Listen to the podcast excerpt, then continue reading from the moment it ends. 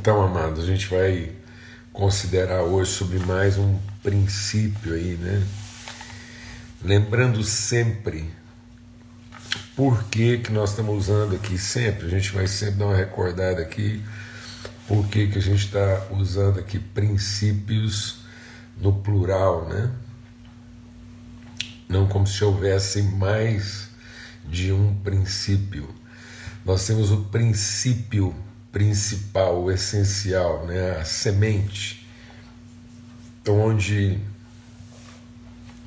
brotou a raiz, que é o amor de Deus, a natureza de Deus. Deus é amor. Amém? E esse amor vai se revelando, vai se manifestando, ele vai ganhando materialidade, ele se incorpora, ele se materializa, ele se manifesta.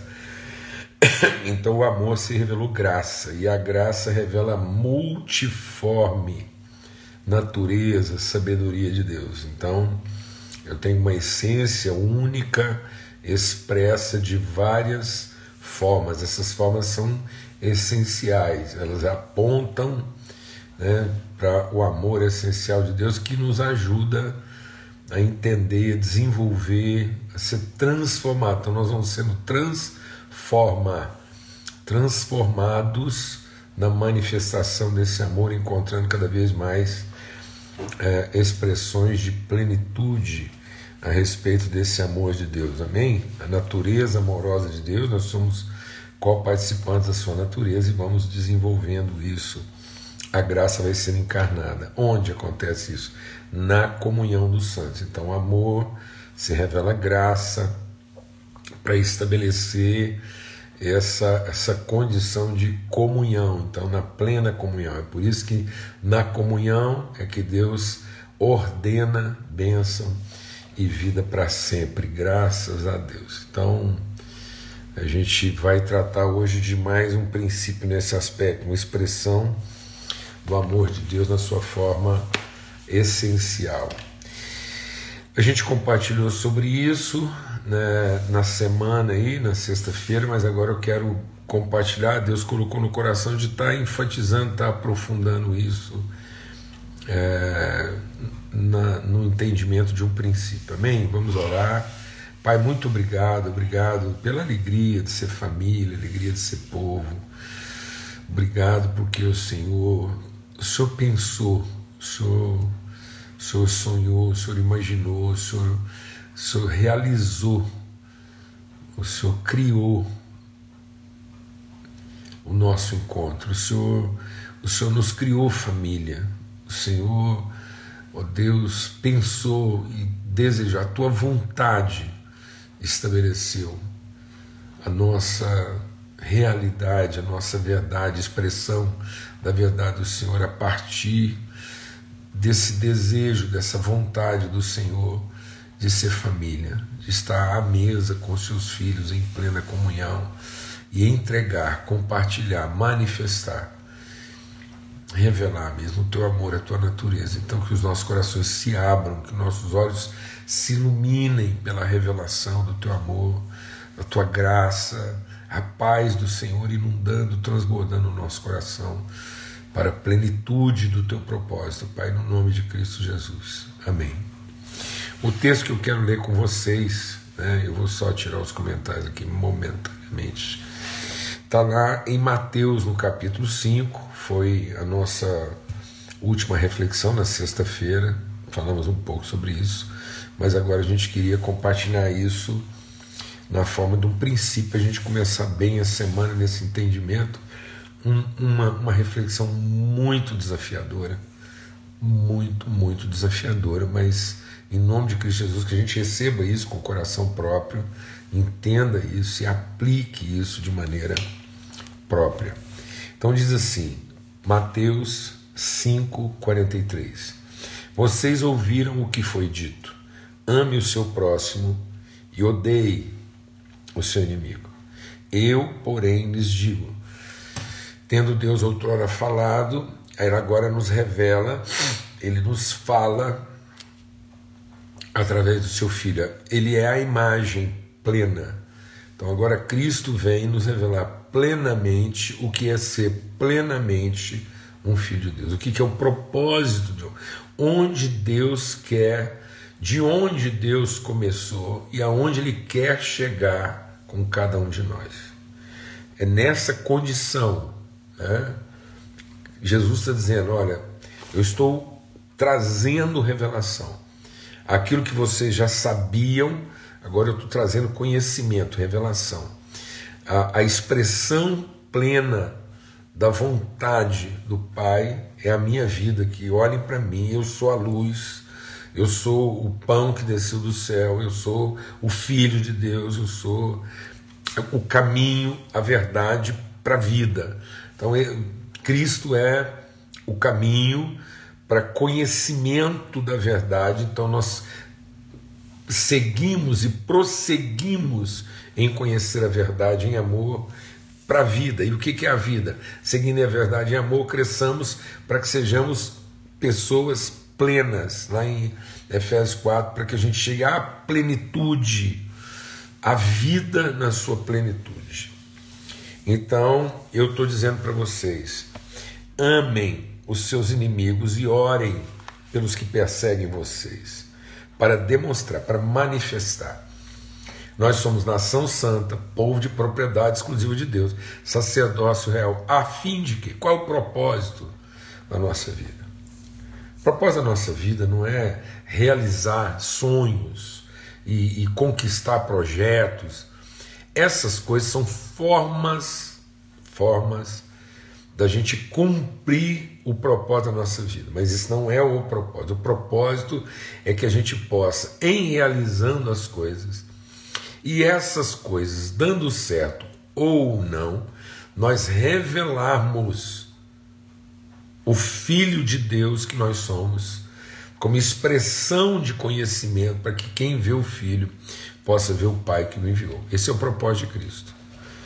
O propósito de Cristo é mostrar para nós que, independentemente das circunstâncias, ele tem um compromisso integral e pleno em cumprir na vida dele a vontade de Deus, que é ser transformado em uma expressão plena do Filho de Deus, a fim de que isso sirva de referência para os seus irmãos. Para demonstrarem que vocês são filhos do Pai de vocês que está nos céus. Então, o propósito de Deus não é que a gente vá para o céu. O propósito de Deus é que a gente, aqui na terra, revele quem é o nosso Pai no céu. Então, o, o, o, o, propósito não é ir para o céu, é em conhecendo nós mesmos, que nós viemos do céu, nosso Pai está no céu, e Ele nos gerou, Ele nos pensou, ele, a vontade dele a respeito de nós foi estabelecida no céu, sem nenhum tipo de contaminação sem nenhum tipo de afetação. E aí ele nos coloca aqui para ser expressão plena, para que a gente possa encher a terra com a sua glória. Porque ele faz o seu sol nascer sobre maus e bons, e vir chuva sobre justos e injustos. Porque se vocês amam apenas aqueles que amam vocês, que recompensa terão? Os publicanos também não fazem o mesmo. E se vocês saudarem, cumprimentarem, se vocês forem gentis, somente com aqueles que vocês já sabem que são seus irmãos, o que, que vocês estão fazendo demais? Os gentios, os que não conhecem a Deus, os ignorantes, aqueles que ainda não conhecem, não fazem a mesma coisa.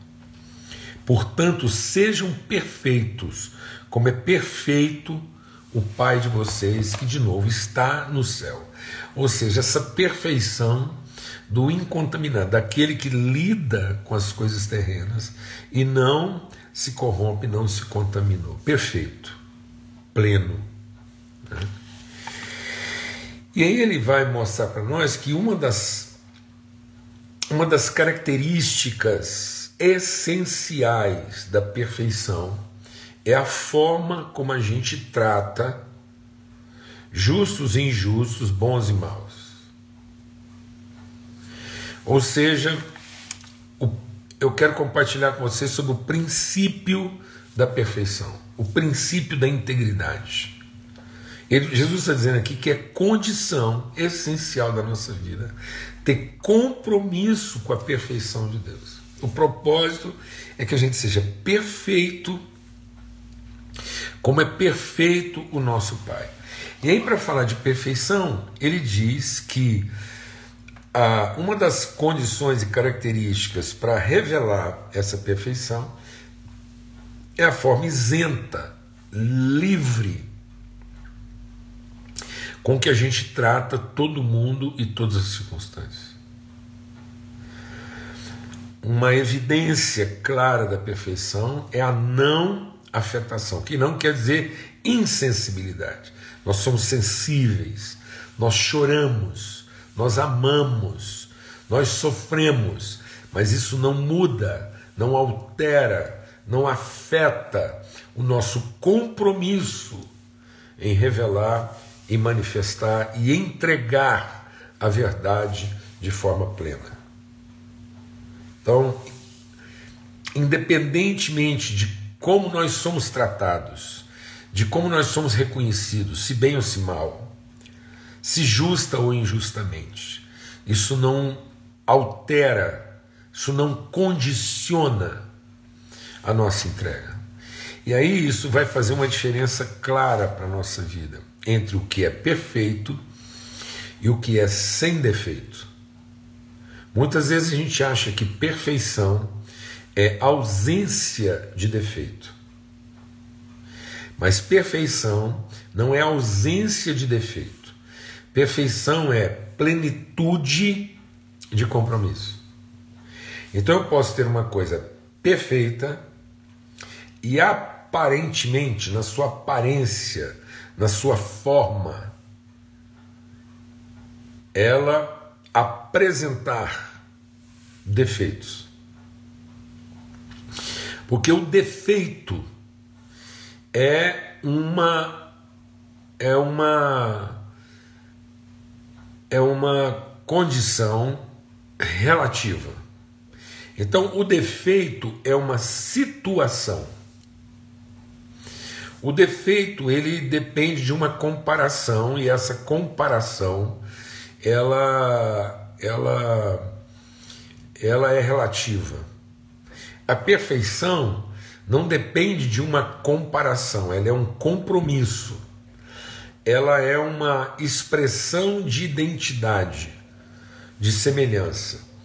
Então eu não sou perfeito em comparação ao nosso Pai como se eu pudesse ser imperfeito se comparado com Ele. Não, Jesus está dizendo o seguinte: uma vez que Ele é o nosso Pai, e nós temos consciência e compromisso com o fato de que somos filhos de Deus, então nós somos perfeitos, como perfeito é o nosso Pai. Porque nós temos compromisso com isso. Se comparar, se me comparar nesse momento com meu Pai, eu posso encontrar defeitos. Mas se eu não fizer a comparação, mas se eu conhecer, se eu revelar a natureza e o nível de compromisso que o meu pai tem, que o nosso pai tem, com a expressão livre e plena da verdade, então nós somos semelhantes e eu sou perfeito. Porque a perfeição é a forma com a qual nós tratamos o defeito. Se o defeito nos afeta, nos perturba, nos confunde, nos desanima, nos abala, então é porque eu tenho compromisso com o que não tem defeito.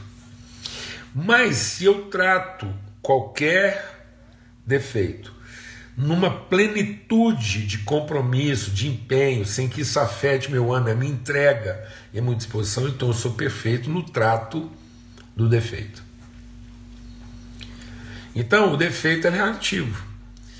Ele é relativo porque ele depende de códigos, ele depende de, de acertos culturais. Então, às vezes, o que é sem defeito numa cultura é totalmente defeituoso em outra cultura, é relativo.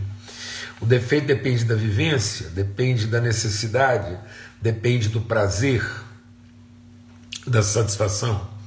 A perfeição não. A perfeição é a integridade da natureza e da identidade que está sendo manifesto. É tão forte, deixa o Espírito de Deus ministrar, porque nós estamos falando de algo aqui muito forte para a nossa vida e que vai exigir um grande esforço de transformação e empenho na vida para que a gente entenda isso, sem que isso nos leve a uma negligência, mas também que isso não nos desanime. Cristo é perfeito, porque ele tem pleno compromisso com a vontade de Deus, ele é perfeito, ele é íntegro como expressão de entrega. Cristo é aquele que foi ungido para ser oferta em favor dos seus irmãos. Então a entrega dele. Tudo que ele faz é de todo o coração, de todo entendimento e com todas as suas forças. Por isso que a palavra de Deus diz: busque a Deus de toda força, de todo entendimento, com, com toda a sua interioridade. Seja perfeito na sua busca ainda que a sua vida esteja carregada de defeitos, seja perfeito na sua busca. Muitas pessoas, porque não deixa Deus ministrar o nosso coração aqui, amado. Muitas pessoas, porque não percebem na sua vida certos defeitos, não são perfeitos na sua busca. Então muita gente não busca de todo o coração, com todas as suas forças, e nem de todo o seu entendimento. Ele busca conforme a sua necessidade ou conforme os seus interesses. Quando Deus está fazendo a entrega, quando Deus faz chover, ele não estabelece critérios sobre quem ele vai fazer chover, ele faz chover. Quando Deus faz levantar o sol, esse chover é o derramamento do Espírito. Quando ele faz levantar o sol, aqui, ele diz o que? Ele está dizendo que ele faz isso, faz cair a chuva sobre justos e injustos, e faz o sol nascer. Então ele derrama do seu espírito, e ele entrega o seu filho, a luz, ele é o sol do meio-dia. Então, a sua luz brilha intensamente. O Filho de Deus como luz do mundo, o Espírito de Deus como derramamento da sua presença, da sua unção, é pleno. Por isso que ele derramou seu sangue, ele perdoou todos. E derramou seu espírito sobre todos. Já foi derramado, a entrega já foi feita, o perdão já foi concedido. A questão não é que o quanto nós seremos perdoados ou o quanto Deus vai dar do seu espírito para nós. Não.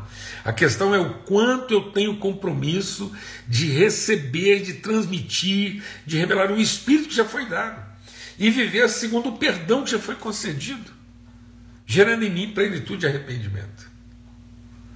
Então Cristo é perfeito, mas no processo da sua vida muitas pessoas viam nele defeitos. Por isso que o profeta diz: Nós olhamos para ele e não vimos nele beleza que nos agradasse. Então, apesar de Cristo ser a expressão perfeita, plena e total do amor do Pai, nós vimos nele defeitos. A plástica, a estética, o que Jesus revelava de belo não condizia com o nosso belo e não condiz. Às vezes você está esperando de Jesus ausência de defeito e Cristo está te entregando perfeição. Então muitas vezes Deus vai revelar o seu compromisso de perfeição na nossa vida em situações em que a gente está só vendo defeito. Jó tinha uma vida sem defeito para os homens e não era perfeito. Depois, tudo na vida de Jó ficou defeituoso, inclusive a sua aparência. Jó foi coberto de chagas. Tudo ficou defeituoso. No entanto, foi no momento em que a vida de Jó tinha todos os defeitos que Jó se tornou perfeito. Porque agora a entrega dele não era mais nem por necessidade e nem por interesse. Tem pessoas que querem fazer as coisas na, na, na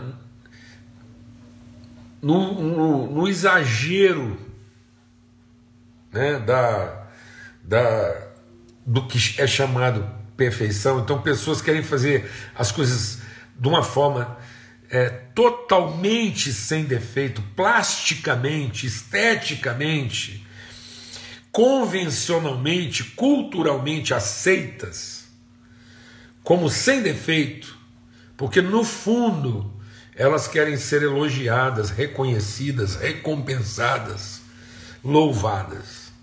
Então muitas vezes nossas motivações em fazer a coisa sem defeito ou exigir que as coisas não tenham defeito, é porque nossas motivações são imperfeitas e a gente não sabe lidar com o defeituoso. No entanto, nós olhamos para Cristo e não vimos nele beleza que nos agradasse, os próprios discípulos, volta e meia, que estavam lá, os discípulos estavam do lado de Jesus e volta e meia encontravam nele o quê? Defeito. Os discípulos no caminho de Emaús faz uma lista de quê? Quando o próprio Jesus ressurreto, na sua condição perfeita, Jesus se apresenta no caminho de Emaús para os dois discípulos, os dois discípulos estão caminhando, Jesus se apresenta perfeito. E, no entanto, os discípulos não conseguem ver Cristo glorificado, porque encontraram em Jesus defeitos. E nós pensávamos que ele seria. Ora, por que pensávamos que ele seria e agora ele não é? Porque a forma como ele se apresentava era defeituosa segundo os conceitos que os discípulos estabeleceram. Então Jesus teve que enfrentar o conceito de perfeição dos discípulos para trazer a eles revelação de perfeição.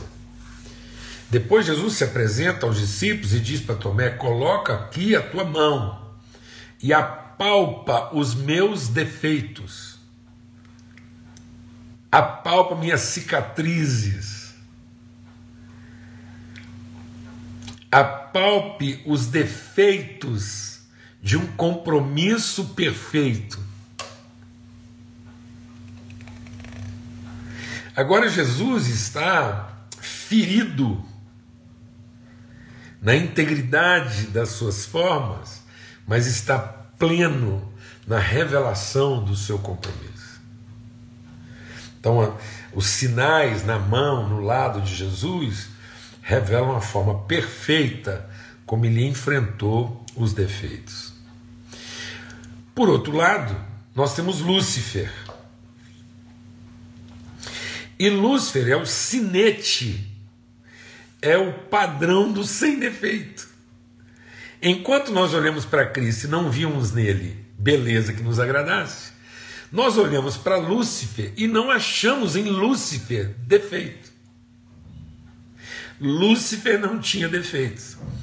E porque ele não tinha defeitos, ele foi imperfeito na sua forma de pensar porque ele achou que por não ter defeitos ele finalmente merecia um tipo de reconhecimento e de, de louvor e de recompensa que na verdade ele não era merecedor. Então, Lúcifer, na ausência de defeito, foi imperfeito. E Cristo, no exagero dos defeitos, foi perfeito. Então Jesus lidou de maneira perfeita com os defeitos nossos e dele próprio. Suas fragilidades, suas dificuldades, suas limitações, suas angústias, suas dores. O fato dele explicar e as pessoas não entenderem. então Jesus era um mestre defeituoso. Jesus é um mestre defeituoso porque Jesus ensinava e as pessoas não entendiam. Jesus explicou para os discípulos várias vezes e eles ao fim não entenderam. Então Jesus não é um bom professor, não. Sabe por que, Jesus é um professor perfeito?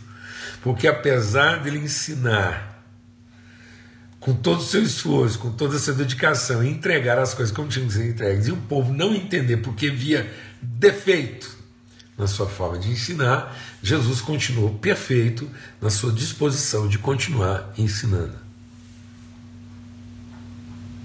Glória a Deus. Aleluia. Então, enquanto Cristo trata de forma perfeita os defeitos, o Lúcifer virou diabo porque tratou de forma imperfeita a ausência de defeitos.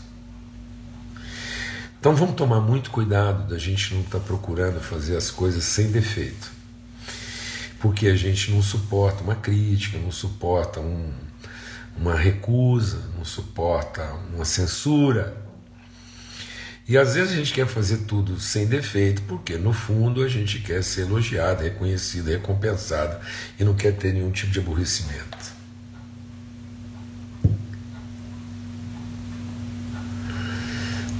Mas, apesar de muitas vezes a gente achar que entregou tudo sem defeito, as pessoas podem achar que não, porque não entenderam.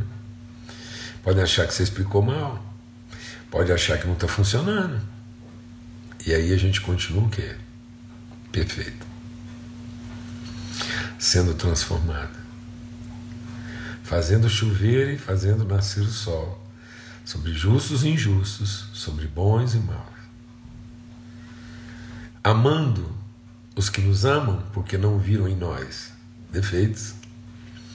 E amando os que não nos amam porque viram em nós defeitos. Então, muitas vezes, os que nos amam, amam porque não viram em nós defeitos suficientes para não nos amar. E os que nos odeiam, talvez nos odeiem porque viram em nós defeitos que eles consideram insuportáveis.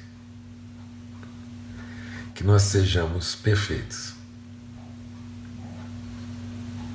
em amar aqueles que para nós não têm defeitos mas principalmente também aqueles que para nós têm o grave defeito de não nos amar. Que a gente continue se entregando de maneira plena em favor daqueles que não têm o defeito de nos odiar. E também continue amando aqueles que, sem defeito, nos odeiam. Amém. Em nome de Cristo Jesus, Senhor. Sei que é desafiador e sei que nós vamos continuar sendo um pouco defeituosos. mas não desanime perante seus defeitos, mas vamos continuar estimulando uns aos outros a sermos perfeitos, apesar de momentaneamente apresentarmos tantos defeitos. Amém? Em nome de Cristo Jesus, os defeitos são temporais, a perfeição é eterna, plena, absoluta e duradoura. Em nome de Cristo Jesus, uma boa semana para todo mundo. Que o Senhor faça resplandecer sobre todos o seu rosto, nos dê paz sempre.